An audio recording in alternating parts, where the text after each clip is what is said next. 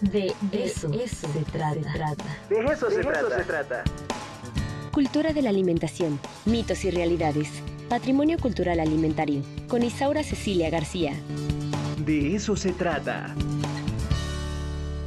Bueno, como todos los lunes, ya es hora de charlar con la doctora Isaura Cecilia García, nuestra antropóloga de, de, cabecera, que bueno, pues trae un tema bien interesante también, la otra raíz de nuestra cocina. Doctora, ¿cómo está? Buenos días.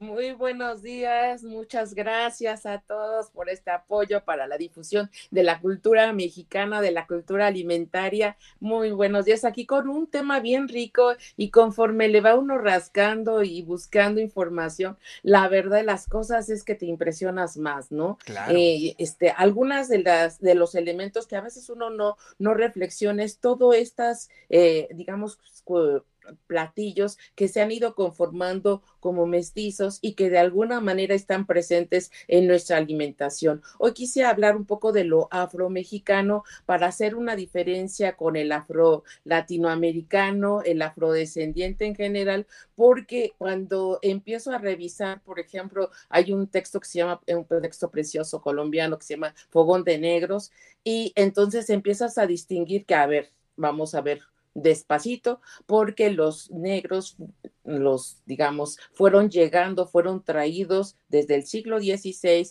y fueron de alguna manera impactando no solamente el trabajo, no solamente en la hacienda, en la minería, en los diferentes lugares donde los acomodaron, ¿no? Entonces, hoy tenemos que hablar de las personas que llegaron y que no solamente fueron esclavizadas, sino que además contribuyeron a enriquecer justo la fusión de lo que siempre se ha distinguido como los dos fogones y esta fusión de dos fogones tendría que amarrarse con una bonita, digamos, este hoja de plátano, ¿no? Entonces, este tendríamos que decir ahí, sin la hoja de plátano, ¿cómo amarras un tamalito de pollo este o de cerdo, ¿no? Entonces, ahí hay cosas que tenemos que distinguir. Unas ricas tortas de plátano para el desayuno hechas con quesito, digamos, eh, en este tenemos con el plátano macho muchas, muchas, de verdad, muchas recetas que nos enriquecen nuestra cultura.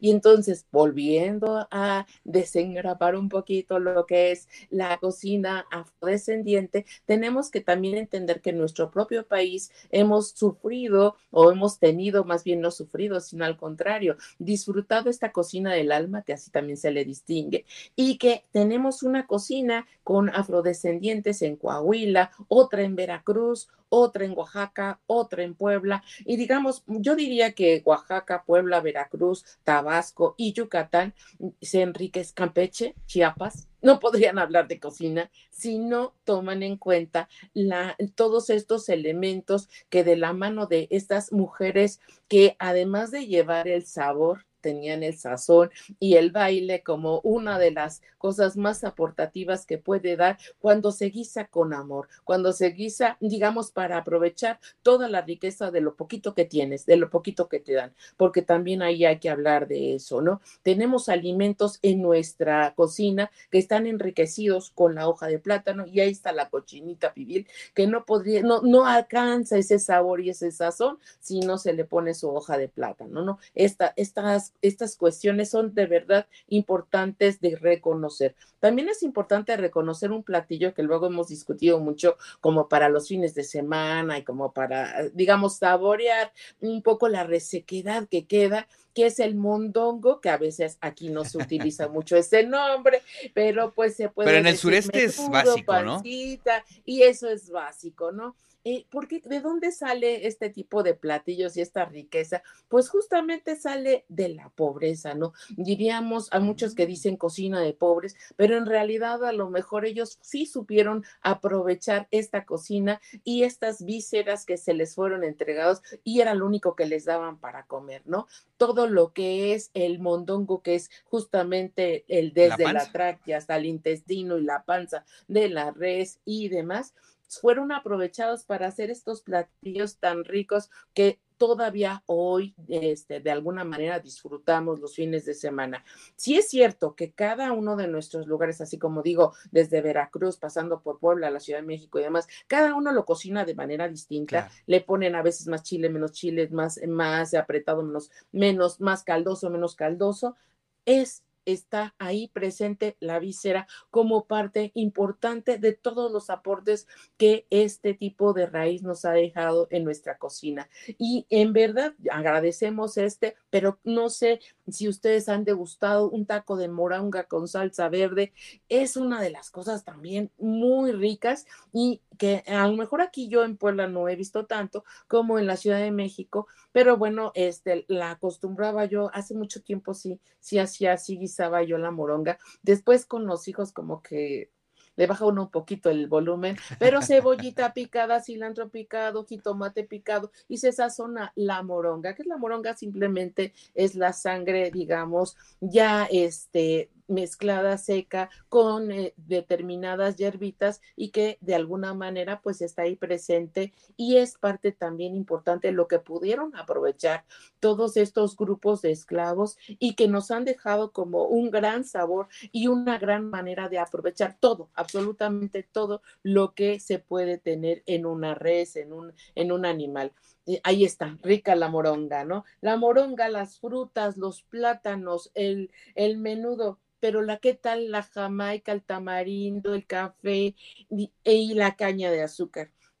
Y ahí, bueno, a lo mejor tenemos que hacer alguna paradita, porque nosotros no tendríamos Yolixpa, no tendríamos charanda, no tendríamos algunas, muchas de esas bebidas que nos encantan si no fuera por la caña de azúcar. Entonces, este, creo que también tenemos que agradecer eso y además del café. ¿No? Esa, esa, es de las cosas que nosotros tenemos que, digamos, reconocerle a esta cocina del alma y pues de, de alguna manera este, el, el, plátano macho también como muy importante. En la cocina del sur se distinguen dos cosas importantes, una el, plato, el plátano macho y la otra la yuca, ¿no?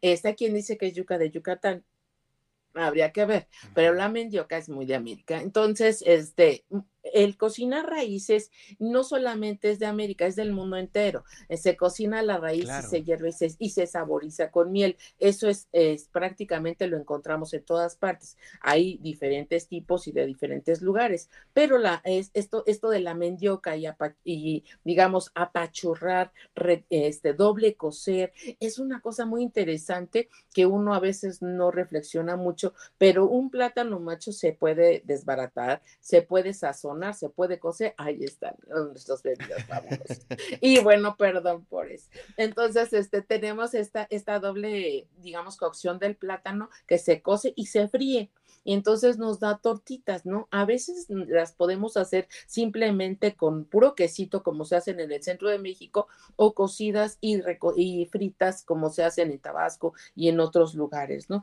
Ahí tenemos una serie de platillos que no podríamos, digamos, disfrutar si no fuera por las manos artesanales de estas maravillosas mujeres que estuvieron tanto en conventos, que estuvieron en las casas, eh, digamos, en toda esta historia de la Nueva España y en dos momentos importantes, ¿no? Por una parte, este, con la llegada de los españoles, evidentemente, se los trajeron primero a Cuba, a las Antillas, y ahí hay una cocina afrocaribeña, y luego llegan a las Américas y aquí están formando una nueva cocina con nuevos ingredientes, ¿no? Pero hay uno que pasa formidablemente y que va combinando y que van combinando, que son los moros y cristianos, ¿no? Es decir, el arroz con frijoles blancos.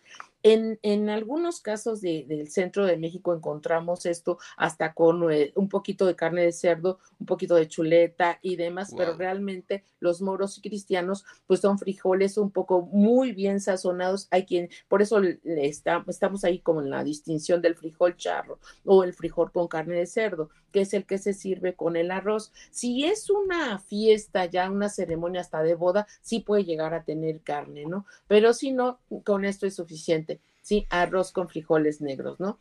Y hay un ingrediente que le ponen, este, que se lo han estado como adjudicando a la corriente de la negritud, justamente es la incorporación de frijoles con maíz, ¿sí? Y que son esto que le hemos llamado como frijoles charros o frijoles que están eh, este, digamos, agrupando estos dos, estas dos eh, elementos, ¿no? Tanto el maíz como el frijol. La, en, eso yo no podría tener una certeza porque encontramos maíz con frijol tanto en el occidente de México como en el norte de México y en el sur. Entonces, este, lo, lo que sí es importante son los moros y cristianos, ¿no? Porque es una forma en la que pudieron ellos sobrevivir a lo largo del tiempo. Su cocina está presente en donde haya vísceras. Su cocina está presente donde hay sabor. Esta es esta mezcla de sabor agrito, dulce con queso. Y ajonjoli, que también viene un poquito de, este, de estas tierras. Entonces tienes un dulcecito que podría ser un dulce muy sano y, muy benéfico para nuestros niños, ¿no? Lentejas con plátano macho y tocino, con cilantro picado eh, y jitomate ya mexicano, cebollita y sazonado, pues entonces tienes unas eh, deliciosas lentejas que también tienen una, digamos, un ascendente africano, ¿no? La, la jamaica, el azúcar y qué más, ¿qué te puedo decir? De todos estos, esta riqueza. Las menudencias en los tacos podríamos decir que baja de ahí. Eh, yo creo que sí, porque tiene todo, todo lo que es la tripa, o sea, eh, acuérdate que todo lo que es tripa de pollo, tripa de, de, res y de todo, podríamos decir que sí, porque son ellos los que lavan, guisan, rellenan, de hecho, pues así se llama la, la moronga rellena, y este, y todo, y las tripas nocturnas, este, digo, perdón, las, híjole, cómo se le va uno el asunto de los tacos nocturnos, este, están por ahí presentes, están unas deliciosas lentejas que están cargadas pues de historia. Me encantan las lentejas, es de las cosas que que me, que no, no, me, me vuelven loco las lentejas. ¿eh? A, mí también. Aquí y, con plátano macho, este, obviamente. Sí, le ponemos huevo, o sea, se, se dejan, se dejan caer los huevos crudos y, se, y quedan cocidos, más el plátano macho y el cilantro, y es un guisado que mi mamá hereda pues desde Tabasco, ¿no? Entonces, este, bueno, hay que decir que tengo mis orígenes en Tabasco, mi mamá es de allá, y de ahí está la riqueza con el plátano macho, ¿no? Pero bueno, esos son algunos de los platillos que les traigo de esta cocina del alma. Oye, qué interesante, qué interesante. Fíjate que no había yo reparado en la profunda influencia o eh, eh, lo, cotidiano de la influencia eh, afroamericana, afromexicana en nuestra comida del día a día, ¿no? Pues un poco haciendo la analogía con la música, ¿no? Prácticamente no hay ritmo que no tenga su raíz afro y pues también al parecer la, la, comida. Eso es algo bien interesante. Ah, pues es que entonces empiezan los, eh, empezamos a observar donde hay, antes se le llamaba, por ejemplo, al el guapango, al bailable, Jamaica, ¿no? ¿Por qué? Pues porque está este sabor tropical y está presente en cada, en cada uno de nuestros lugares, ¿no? Mocambo, pues, este, los apellidos, Prieto, este, no sé, desde Moreno, todos esos, todos esos apellidos tienen que ver con la claro. tienen que ver con nuestro sazón y tienen que ver con este sabor, no solamente cocinado, sino bailable. Y sí es cierto, hay una, hay muchísimos, yo me quedo bastante corta con los platillos, pero quería resaltar sobre todo los de usos cotidianos, pero hay mucho en la capirotada, hay otros, este, esta mezcla de chiles, de sabores, que también es importante, ¿no? Pero sobre todo el, el sazón, ¿no? El, este sazón con, con este baile rico. Está Guajua, eh, yo estaba pensando en Coajinicuilapa, estoy pensando en todas zonas de afrodescendientes que hoy día ya son reconocidos conocidos, si tú lo sabes, ya son parte de nuestras culturas, pero aún así quiero y, me gustaría subrayar que sí, tenemos lo, afrodescendiente, pero yo hablo de lo afromexicano porque además se consume con la raíz mestiza mexicana, indígena y, además criolla y además español, castizo y todo lo que tú quieras mezclar, pero aquí.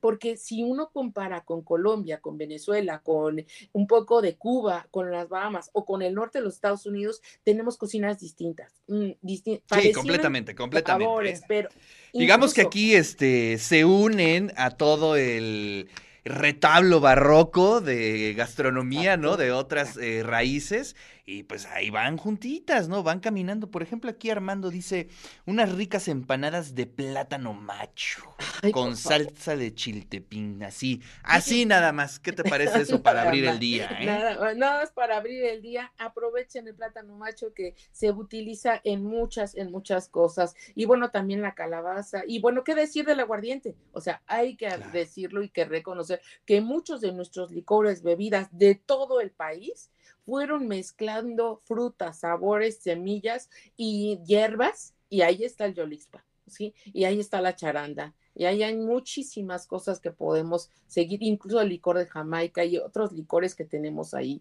pendientes de. de Maravilloso.